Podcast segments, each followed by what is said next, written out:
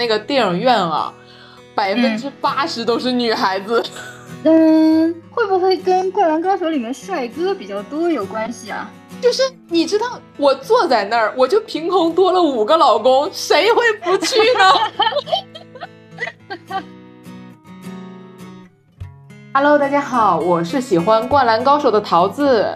Hello，大家好，我是爱吃酸菜鱼的老莫。今天我非常开心，请到了我一个非常好的朋友，我们的老莫莫姐啊。因为最近我们都知道《灌篮高手》这个电影上映了嘛，然后我是在刚刚过去的这个周末去看了一下《灌篮高手》这个电影。老莫看了吗？哦，特别期待，但是上周实在是太忙了，所以好期待，想听一听你给一些一些对《灌篮高手》的一些想法，是吗？对这个电影的？对呀，嗯，因为我们。播出这个节目的话，可能这个电影刚刚上映一周左右，所以我在尽可能不剧透的情况下，给大家，呃，想说一下我对这个电影的一个感受嘛。好的，当时我是非常期待于说我去看这个电影，因为我从小看《灌篮高手》，其实是我不知道大家小时候。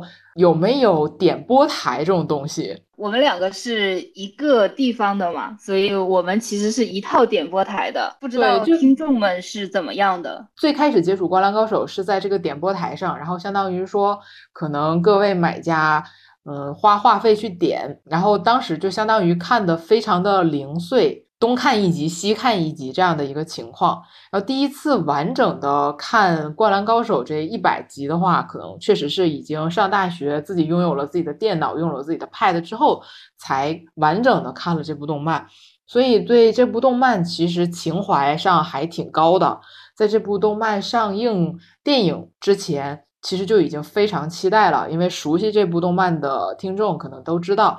嗯，二十七年前，这个全国大赛的 flag 就已经立在这里了，就大家都非常期待说，呃，我们的湘北五虎和我们的。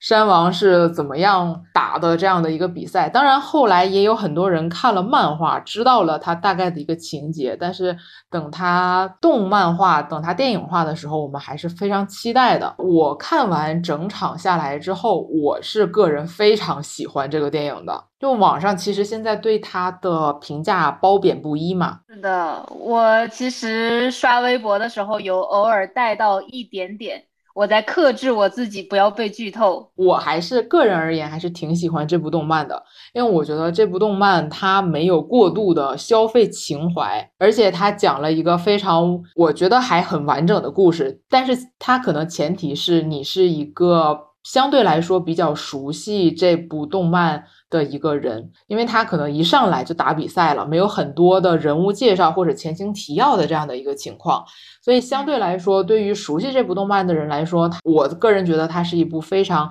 没有在消费情怀的一个电影。我整个看完的一个观感，因为我从小确实是看了很多动漫，不管是国漫、美漫还是日漫。看了很多很多，像去年的话，有一个非常也是童年非常著名的数码宝贝大电影，我不知道大家有没有去看过。就当时那部电影也是剧场版上映的时候，我也是满心欢喜的去看了这部电影。它那个电影叫《数码宝贝之最后的进化》。所以那个电影到最后的时候呢，已经是最后的进化了，就是带给了我一种说我们长大了，数码宝贝都离开我们了。看完电影之后，虽然电影过程中非常的热血，然后他们互相与敌人搏斗的时候非常的激动，但是看完电影他们都消失之后，会给我留下一些非常深深的。我的青春结束，我的童年再也回不来的一种落寞感。但是《灌篮高手》这部电影，它给我最大的感受就是说，我看完这部电影之后，我突然间觉得我的青春还在继续，就是樱木他们这些人，他们都还在那里，还是那一个朝气蓬勃的年轻人，他们的青春还正在燃烧，会给我一种更有冲劲儿的一种感觉，一种。更正向、更燃烧的一种感觉，所以我整部动漫看下来，其实是感受非常好的。会觉得就是他们的故事并不是结束了，反而是一个新的开始吗？呃，新的开始可能也还谈不上，但是会觉得说这个故事、这个人生，他们的人生还正在继续，还是一个热血青春，并且非常有冲劲儿的一个状态。嗯，因为近些年，不管是像《灌篮高手》这种比较常青树，它其实二十七年前它的 TV 版就已经完结了嘛。像我们一直陪伴我们长大的一些动漫，比如说《火影》《海贼》《柯南》嗯，《死神》是的。对这些动漫的话，其实这两年都已经趋近于一个逐渐大家开始完结，然后或者是动漫里的人物开始娶妻生子，然后开始了下一代的故事。是的，大家都逐渐的长大了，有了自己人生的故事，人生新的发展。但是好像之前的那部分的故事，就是像进行了一个像一个时代的离去一样，就停留在了那个部分。对，所以当我经常说看到，比如说像当年《火影》突然间完结了的时候，我就会有一种深深的悲伤的感觉。我就觉得好像是一个多年陪伴我的老友，他离开我了，他去不同的地方发展，然后我们这辈子再也见不到了，会给我这种深深的落寞的感觉。我不知道你会不会有？确实，我觉得这个感觉我还是非常能体会到的。就是无论是一个动漫的完结，或者是一个影视剧的完结，呃，在结束的同时，会带给我们一种这个情绪上的落寞。我觉得这种完结的带来的这种落寞，本质上其实是因为完结它更像是一种离别，它其实就跟你现实生活中和一个人和一个环境分别是一样的感觉，就是在那个当下，你会。非常的怅然若失。虽然你以后还是会遇到这个新的人、新的环境，然后新的故事嘛，但是此刻的话，你就是要和你这部作品里的人、故事来去道别。也就是说，同时你要和你当下在追随这个故事过程中的你自己，你投入的精力、你的情感、你的所思所想来说再见了。这就是，哎，是一种很微妙的情感。对，我就觉得说，突然间有一种，我本来，嗯，可能我现在到现在为止还是一个长不大的孩子，但是，他让我被迫的认识到。我的童年，我的青春，我曾经与他们共度的那一些时光，再也回不来的这种感觉。我觉得井上就是他这个作者井上雄彦，他就是没有非常媚粉的卖弄这种童年情怀，他还是很认真的做了他想做的剧情，想做的故事，包括他说樱木是他年轻时候的憧憬。天赋又热血，并不代表现在的他，但是他又完整的展开了这个动漫的一个故事，并且让我们看到了不仅是樱木，还有其他人的一些成长。大家如果刷微博的话，可能也看到了这个电影的话，它可能是以宫城良田的视角去描述的，嗯，去描述的整个电影的一个主线的一个发展。我觉得我对篮球的启蒙，其实大多数都来自于《灌篮高手》这部电影。我对控球后卫这个位置，也都是来自《灌篮高手》这部 TV 版，它让我非常的清楚的意识到，说一个控球后卫对一个取胜的判断，这种刻在骨子里的决断力，这种清醒，这种判断，这种决策。和他个人运球、传球的一些能力，我就这个人物其实是非常深深吸引我的，哪怕他不是我们大众意义上的那种男主角。而且一个非常搞笑的问题，我到现在为止在《灌篮高手》里边唯一磕的一对异性恋 CP 就是。就是宫城和才子哇，真的是年少不知才子香。就小的时候刻的都是那个晴子跟樱木啊，晴子跟流川枫啊。哇，长大之后真的啊宫城才是神奈川第一深情潮男。然后包括我，其实，在看这部电影的时候，我以为我会非常激动，热泪盈眶。就包括我看当时数码宝贝这些电影的时候。我就嗯想说，我当时那个有一个非常著名的歌曲叫《无限大》，我我们中文翻译叫《无限大》，就是美美帽子怎么样的？就是那你该喔喔喔喔喔，就是那首歌。就当时那首歌一出现的时候，我整个鸡皮疙瘩都起来了，就是那种情怀，那一瞬间对回忆就接起来了。所以我当时就觉得，我看《灌篮高手》的时候一定会泪洒现场。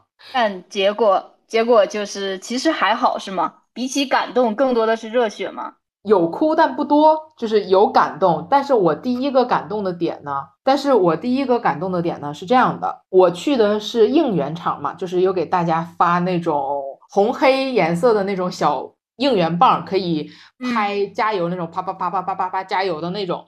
所以我们电影开场前是有请一个乐队演奏那个，对我们有请乐队吗？乐队来现场演奏吗？对，就是在电影开场前，请乐队现场演奏了《灌篮高手》最出名的那个片尾曲和和片头曲，就是那个“好想大声说爱你”。主办方呢，在提前给我们在群里有发他的那个歌词，并且邀请说现场大家一起唱，这样的话，呃，整个不管是效果啊、气势啊、情感啊，都会比较好。然后，但是到现场的时候呢，嗯，他第一首歌是《好想大声说爱你》，就是大家非常熟知的那个四斤大豆三根皮带。哦，我记得，但是我唱不出来。大家可能是因为，因为相当于在座的都是陌生人嘛。然后外加它又是一首日语歌，所以说大家可能放不开，是吗？对，大家可能放不开。然后第二首呢，就是呃世界第一，就是那个片尾曲，就是那个 Say Ga Ga O Wa Lu Ma De Wa，是那首歌。这首歌一开始的时候呢，大家也。很沉默，就是也不能说很沉默吧，可能都是自己在内心里嘀咕，已经有小小的激动了，但是没有人敢把它非常大声的唱出来。当第一个副歌切进来，就是 “say ga ga wa lu ma de wa” 这个地方的时候，就是有一个男生突然间把这句话吼出来了，我一瞬间眼泪就下来了，就是那一瞬间我。真实的感受到这个人他对这件事情的热爱，包括他对这件事情的勇气，就像樱木那种非常执着的、单纯的喜欢和勇气，直接从那个二次元的动漫屏幕里就冲进了现实世界。哦，是一种闯入感，就是从一个荧幕上的事物突然闯入到了我们的现实生活中，像是一个映射一样。对，就因为像我们长大之后，我们可能会考虑很多，比如说我们会担心我会不会唱错呀，别人会不会笑话我呀，会不会只有我一个人唱很尴尬呀？因为我们会考虑很多很多的前因后果。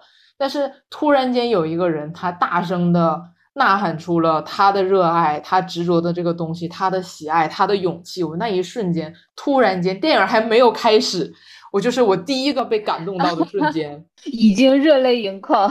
对，我就突然间热泪盈眶，我就觉得哇，我突然间又回到了那一个完全不畏惧困难，就是反正输了就输了，笑话就笑话了，我也不怕你，就是这一份真挚的、单纯的勇气。我突然间感觉又回到我身边的那一种感觉。第二次非常受到感动的时候呢，是因为现场。有一些八零后的爸爸妈妈们带着他们的小孩子去看，其实小孩子他没有看过那个 TV 的原版嘛，他其实也不知道前因后果。但是等到那个比赛非常焦灼的时候，因为我们是应援场，就是大家都是会有那种就像现场看篮球赛一样，就会突然间欢呼，哇哦，就这样的大概 就跟着这个剧情一起紧张激动，然后进球的时候就会欢呼。是这样，对，就不像常规电影似的，大家都相对来说比较安静。我们就是会鼓掌啊、惊呼啊这种。然后我旁边坐了一个家长带着小孩子，然后那个小孩子呢，大概到比赛快末尾的时候，我们也大概能想象得到那个比赛一定是很焦灼嘛。然后那个小孩子就突然间把眼睛捂上了，就不敢看，然后嘴上念念有词：“一定要进啊，一定要进啊，一定要进啊。”哇！突然间觉得哇，我小的时候大概就是这样守在电视机面前，就仿佛看见了小时候我的我自己的样子，对这个东西单纯的期待和喜欢。所以我觉得这部电影确实是再一次的带给了我很多能量，当然剧情里也带给了我很多能量。为了不剧透，我在这里就不多说了。可以，可以。非常非常棒的总结，我觉得这个观后感既把情感抒发出来了，又没有透露一点内容。对啊，我就觉得说，如果大家对动漫、对这个电影有一些兴趣的话，还是建议让大家自己去走进电影院去看一看。当然，如果可以的话，我个人如果推荐的话，是推荐大家去看日语配音。这一场是日语还是中配？啊，我看的这一场是中配，那我觉得我应该一定会去再看一次日配。虽然大家很多人吐槽说日配已经不是当年原班人马配音了。没有那个情怀在了。台版配音呢，就是听说还是当年台湾配音的那些人。那他们的年纪，其实讲道理还能有之前的那个声线吗？说实话，我除了樱木稍微听出了一点，他还是呃有一点当年的那个味道。而且当年咱们的那个引进的译制片儿，基本上都是台湾腔嘛。流川枫，你这个大笨蛋！对 对对。就大概是这样的感觉，反正大家根据自己的喜好嘛。那我于我个人而言，可能还是会喜欢日版的多一点，因为它台版的话，它没有字幕，其实我看起来其实有一点难受，而且可能因为我们那场大家相对来说比较喧闹的原因，应援的声音比较多，所以。很多我其实听不太清他台词到底在讲什么，所以对于我来说，我可能还是会再去再看一遍日版。我被动要求老莫同学必须尽快去。屏幕前的朋友们，我就是说，嗯，给大家推荐一下，尽快去。好的，好的，安排上，立刻安排上。我觉得听你讲完，我就已经有点按耐不住了。要不是明天还要上班，立刻就冲进电影院。五一五一，我们这期节目播出的时候，五一假期快要到了。啊，如果播出的那天不用工作了多好！万恶的调休。动漫对于我来说是一个陪伴非常久的一个东西，在我的整个青春期里，就我不知道大家有没有这种感觉啊？你就比如说像《灌篮高手》，我觉得非常陪伴我们这一代人。就比如说我们的一些男生朋友或者男生同学，就是突然走着走着就会有一个空气投篮。标志动作，空气投篮，原地起跳。对，就是大家走着走着就突然空气投篮，包括不仅是灌篮高手，还有像一些其他的常青树，就比如说像我们以前小伙伴放学了，大家在一起玩，我们就是会说，今天你扮演这个美少女，我扮演那个美少女，然后我们两个人就。呃，一起去变身，代表月亮消灭对，我的大概整个中二期间，其实会伴随了我很多童年的记忆，甚至是我们朋友之间也会为此吵架。比如说，你站的是这个 CP，我站的是那个 CP，犬夜叉到底应该是跟葛薇在一起，还是要跟桔梗在一起？一个人的转世，CP 从这么小就已经开始了吗？哇，真的，而且这个这个地方我就不得不提一下，就是动漫番，就是《灌篮高手》和《黑子的篮球》这两个动漫番，就是我的就是腐女启蒙，启蒙教材是吧？所以你当年刻的是哪一对？因为我当年刻的是流花，就是流川枫跟樱木花道。哦，其实这个还蛮主流的，我觉得。然后。我跟你讲，最近因为这个电影的上映，最近开始文艺复兴了。我最近刷一些微博啊，什么小某书啊，就很多那个同人漫就开始又出现了。你磕的 CP 复活了是吗？我印象中主流的两个 CP，一个是仙流，就是仙道和流川枫啊，是的，我记得仙道超级帅。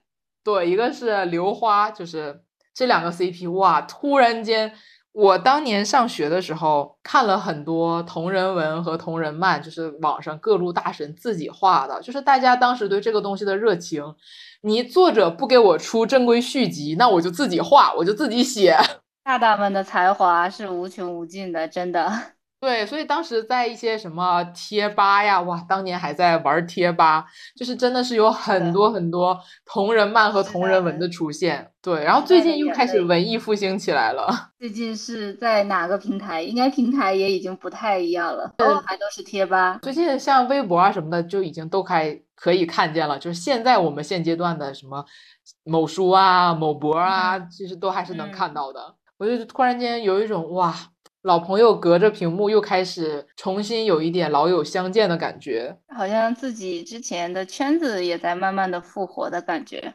有很多可能你们本来的纽带就是这样一个动漫，然后里面的一对 CP，然后，但是随着这个番的这个呃，包括动画的当时的完结，可能慢慢就沉寂下去了嘛。现在随着这个电影的复出的话，很多之前的故事又可以继续续写了嘛。我很感谢井上，他没有单纯的消费现在这些中年人的情怀。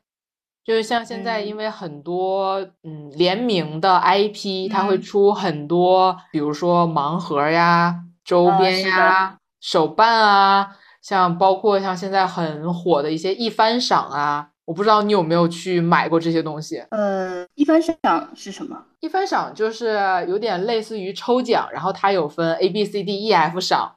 然后可能 A 赏就是最大的嘛，可能会给你一个手办啊，或者玩偶啊、抱枕啊之类的。然后哦哦，当然它这一盒可能就只有一两个。嗯，其实我蛮好奇，你怎么定义消费情怀这个概念？你觉得它怎样就算是被情怀在被消费呢？我觉得如果它只是单纯的卖一些周边，在我看来，我是愿意为它付费的。我。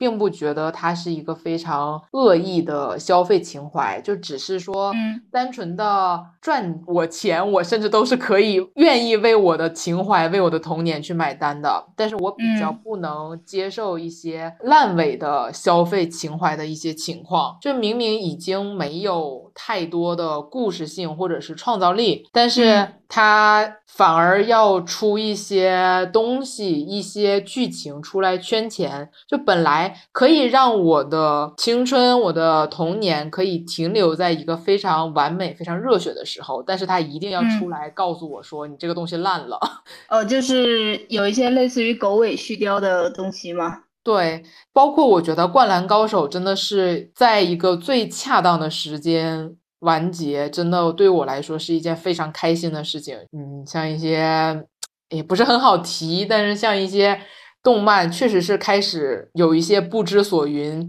嗯，乱搞三角恋啊，玩一些子女的噱头啊。哦，他们就其实他们已经没有活跃在动漫界了，已经没有成为新一代的年轻人的回忆，反而成为了鬼畜区养活了一批鬼畜区 UP 主。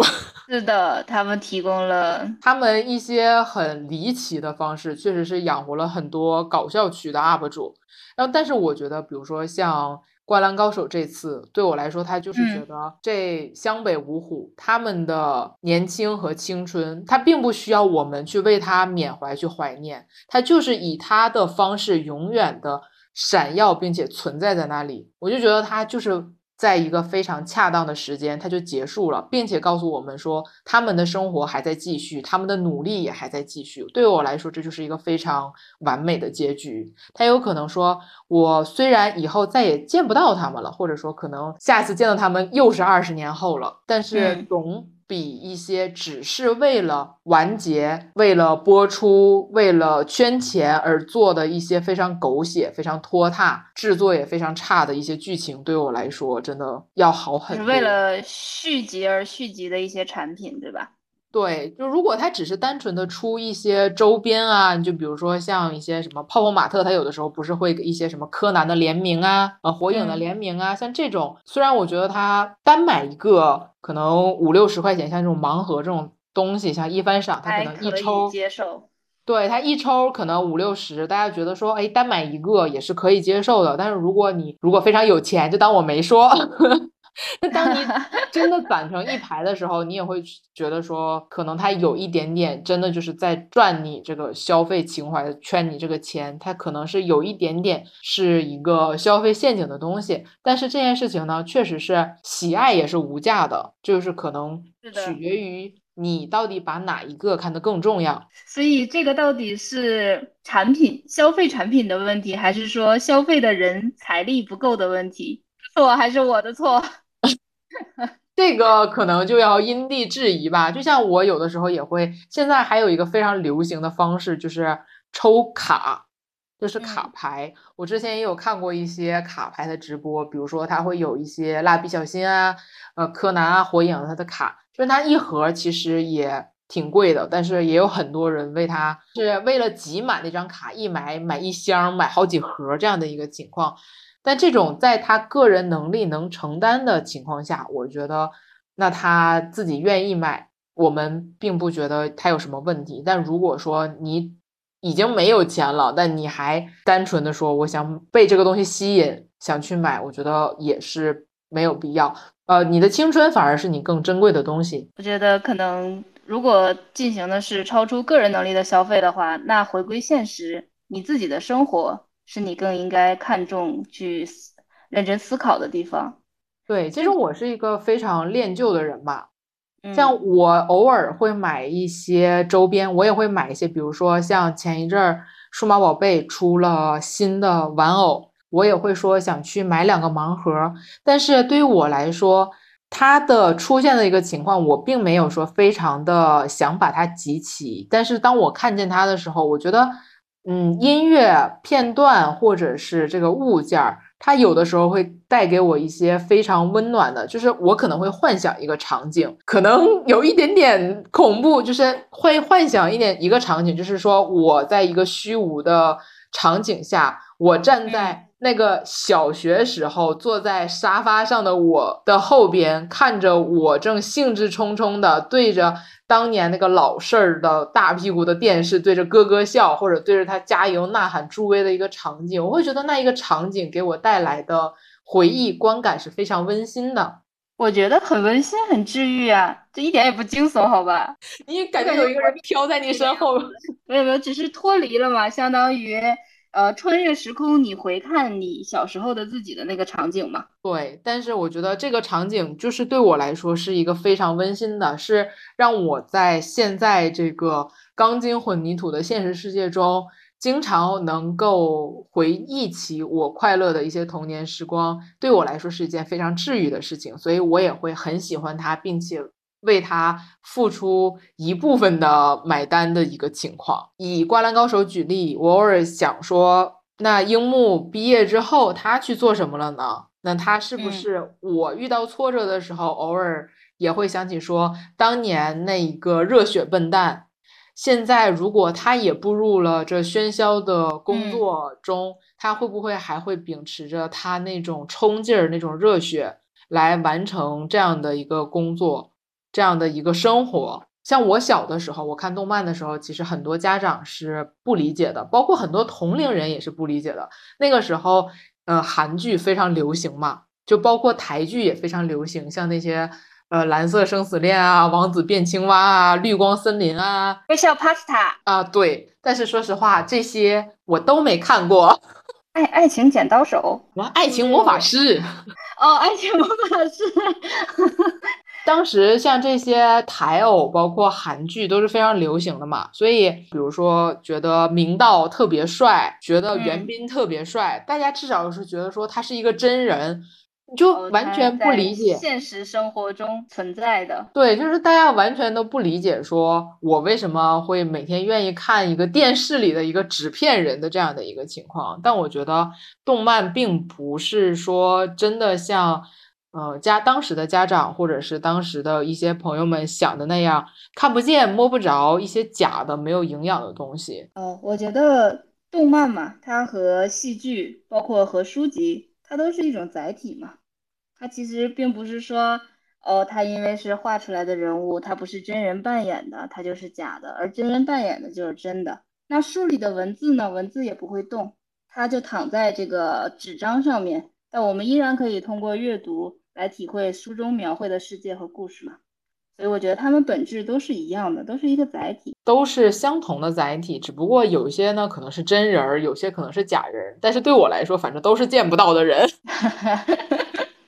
但是我觉得动漫它其实嗯也带给了我很多进步的东西，你就比如说像，因为动漫它其实有很多种类嘛，比如说治愈。主题的啊，像热血运动主题的呀，对啊，像一些亲情主题的呀，或者是搞笑主题呀，它都会带给我一些不同的感受。就比如说，我就是觉得我非常喜欢热血漫，我就觉得它会经常给我的生活中打一针鸡血的这种感觉。是的。即使你在现实生活中千疮百孔，然后很多现实生活中的人会用道理来给你灌鸡汤，但你可能听麻了有一点。但是突然看一个动漫的话，你会从一个动漫里的人物的那一个瞬间的所做的决定，让你感觉到这个心潮澎湃，那一瞬间就很奇妙，它反而比现实生活中人带给你的感动更让你激动，更让你感动。对，因为那种感觉是很纯粹的。当我们小的时候可能还好，我们长大之后可能再也感受不到这种非常纯粹的东西了。你就比如说，像我当时看《数码宝贝》这个动漫，它里边一共有八个孩子，然后这八个孩子呢有八个徽章，每次这个徽章。最先进化的都是男主角的勇气徽章。我小的时候看的时候呢，我就觉得说，哦，可能是因为他是男主角，所以每次都是他先进化。但是长大之后，等我再回看这部动漫的时候呢，我会发现他告诉的我的是，不管后边的那些标志是知识、是爱心、是光明、是希望，但是迈出这件事情完成的第一步一定是勇气。哇！所以勇气一定是第一个打头的人哦。这个回看，我觉得回看，当你发现这件事情的时候，所带来的感动，更让你自己觉得很纯粹。对，而且像包括在我，因为我看动漫，其实看了很小很小的时候就有在看动漫了。嗯，在我三观还没有完全长成的时候，我觉得我们中华文化。还是比较温和的文化，就是它在我们很小的时候，并不会直接的教予我们关于，比如说生死、离别、失败和善恶的一些教育。对的，这个还是很隐晦的，在我们的这个文化里面。对，我觉得我们的文化是一个非常腼腆的文化，就我们的性格相对来说还是比较害羞的一个文化。但是在我看一些动漫上，它就会给我一些非常血淋淋的。就比如说，我当年看了一个动漫，当然这个动漫现在因为，哎呀，作者犯了一些错，可能已经看不到了。但是我觉得它的动漫确实是一个好的动漫，就是它当时有一个场景非常的震慑我，就确切的说可以成为童年阴影的那一种样子的。就当时这个动漫的主角呢，是以救妈妈和救弟弟为开始的这个故事，所以他为了救这个妈妈弟弟呢，他就想去学习一些新的技术和得到一些新的能力。当然，他的故事背景也是在类似于会魔法的这种背景哦。然后他在寻找这个过程中呢，他就遇见了一个博士、一个教授这样的一个人，就说他有这种技术，然后他就去跟他请教。当时呢，前一天去他们家拜访的时候，他这个博士呢有他们家有博士女儿和他们家的一只狗，就是整个家庭还是一一副父慈子孝的温馨场面。嗯，然后呢，等第二天再去见他的时候，他。发现这个博士为了研究这个永生的技术，把他的女儿和他的狗合成在了一起，做成了一个合成兽。啊，对这个场景，说实话，在我童年是一个非常非常阴影的场面。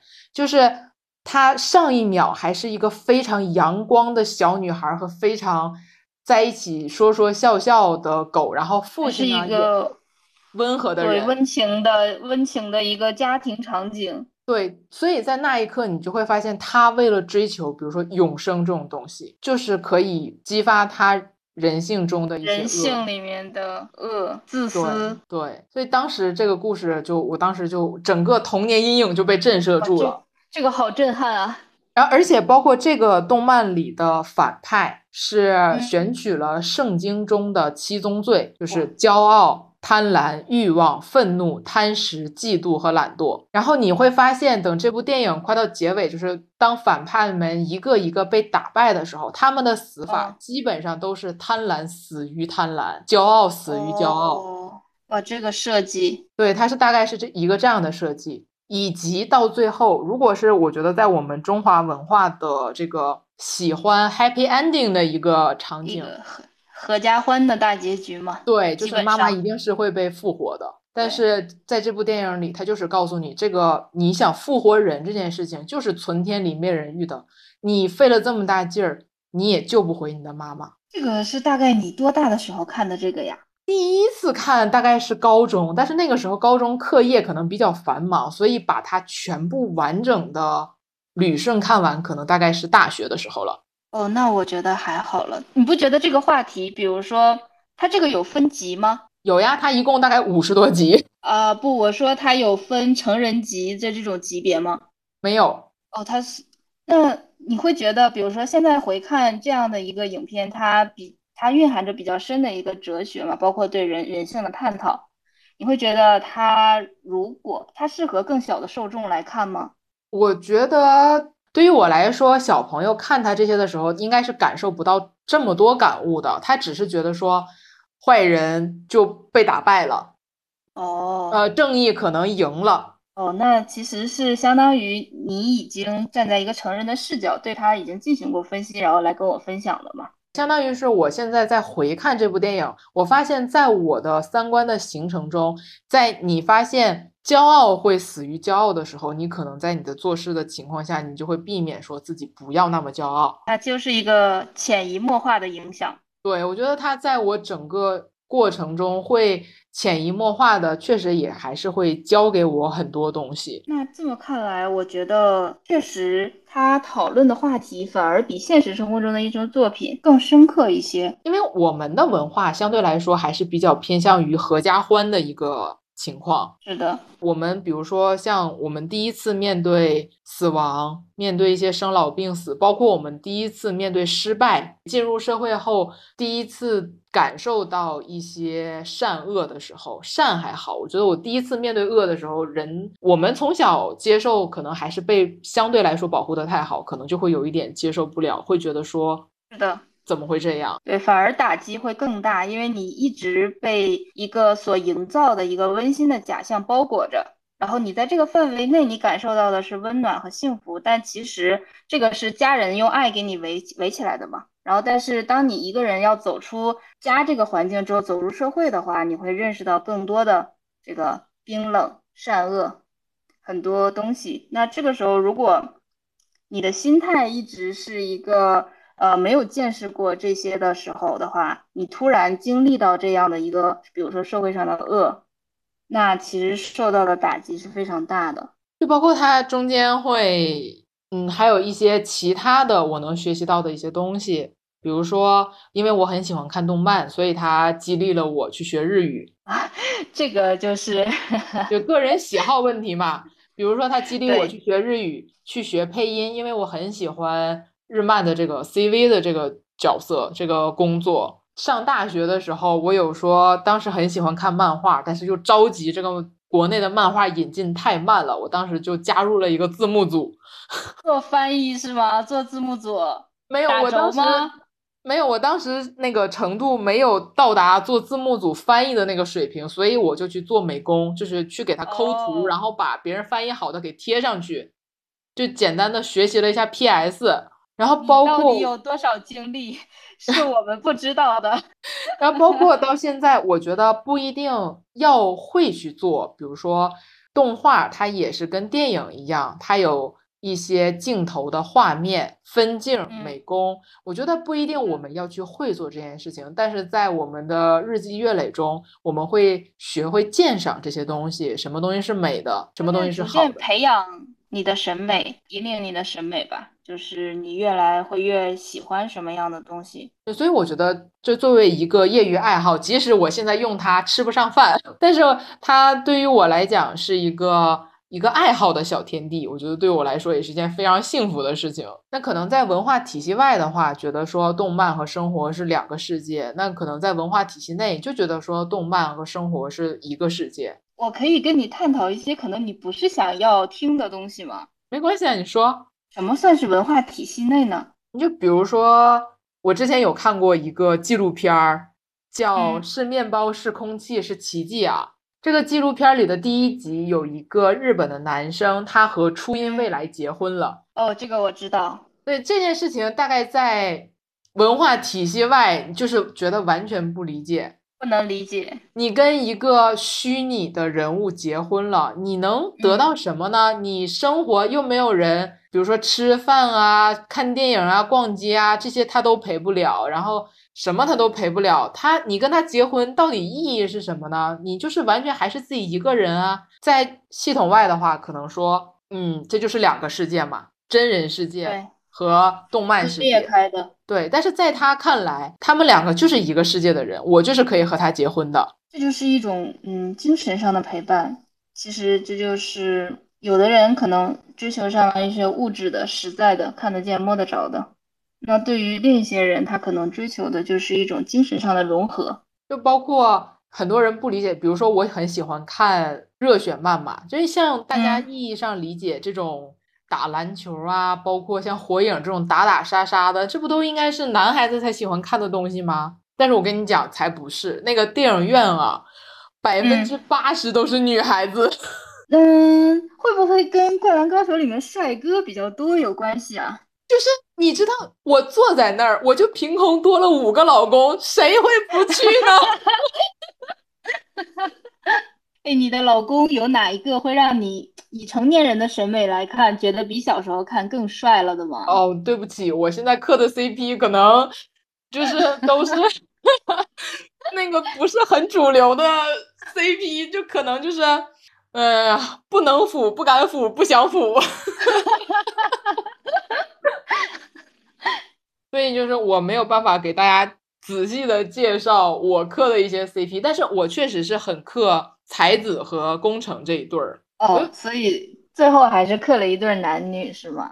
对，像这部动漫里也教会了我很多东西，比如说像才子会鼓励工程，他是第一，嗯，说世界第一后卫可能有点夸大了，就日本第一后卫。会很专注的去夸赞他、赞赏他，包括像仙道、流川枫他们这些天才之间，虽然说设定听起来有些中二，什么世界上哪有天才啊，什么哪有就是说像动漫里那么完美的人啊，但是就是你会在他身上看到他是一个既有天赋又努力的人，并且这些天才之间他们是互相敬佩的。互相欣赏的，有一种英雄惺惺相惜的感觉。对他们是相当于是一个正向的螺旋，互相较着劲儿的往上进步的那种感觉，而没有说我嫉妒你，我就要把你拽下来。他没有甄嬛这个小姐妹们的这个过程吗？对啊，就没有这种过程。就是之前也听过一个花蟹的故事，我不知道你有没有听过。就是花蟹，如果你在一个箱子里放了一堆花蟹。那螃蟹都会往上爬嘛？嗯，那下面的螃蟹就会把上面的螃蟹拽下来，那他们就最后谁也爬不上去，是这样吧？对，所以就是相当于这是一个花蟹原理。但是，比如说在这部动漫中，你就可以纯粹的能感受到这种英雄惜英雄的这种感觉，包括像木木发现他自己虽然努力，但是天赋不足，他也愿意把自己。中锋、前锋这些位置让给说有天赋的新生流川枫擅长的人。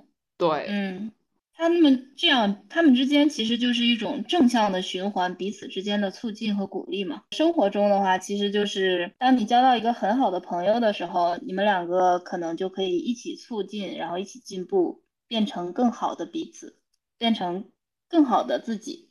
然后，但是如果你交友不慎，遇到了比如说比较自私的人，他就是看不得你的好，那你其实你的生活中就会多出很多平白无故的烦恼吧？你会莫名的一段时间之后回顾，发现自己其实并没有变得更好，反而是也许还会有退步。这个就是人与人之间关系的相互促进吧？对，那就相当于说我们从动漫又回到现实，我们终究还是要回到现实这个部分。关于说动漫带给我们的，不是说让我们逃离现实，而是说让我们在这个现实的基础上，能够更加的珍惜自己身上的这些珍贵品质，并且更珍惜你身边这些珍贵的朋友、珍贵的人带给的你这些珍贵的感受。是的，是的。对啊，就像我看动漫的话，虽然也会幻想，我说哇，他们打球累不累？只想用我勤劳的选小拳头去给他们捶一捶。我还是想知道你想捶哪一个？嗯，都行。